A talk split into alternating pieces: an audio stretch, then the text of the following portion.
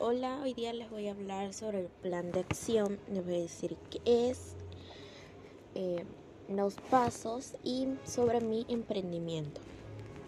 ¿Qué es un plan de acción? Es una hoja de ruta que traza la planificación de una organización para gestionar y controlar tareas con el fin de cumplir con los objetivos de un proyecto o negocio.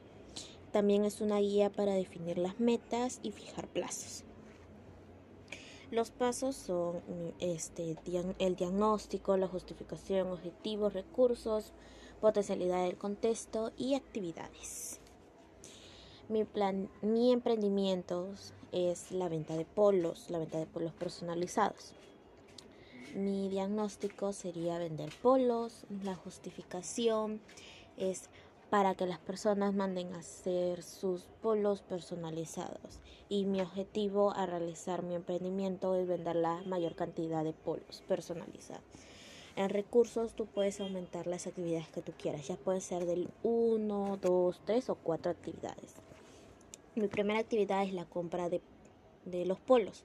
El talento necesario para esa actividad es saber qué, buena eh, qué tela es buena para la venta. Mi segunda actividad es hacer una sesión de fotos y el talento es un modelo.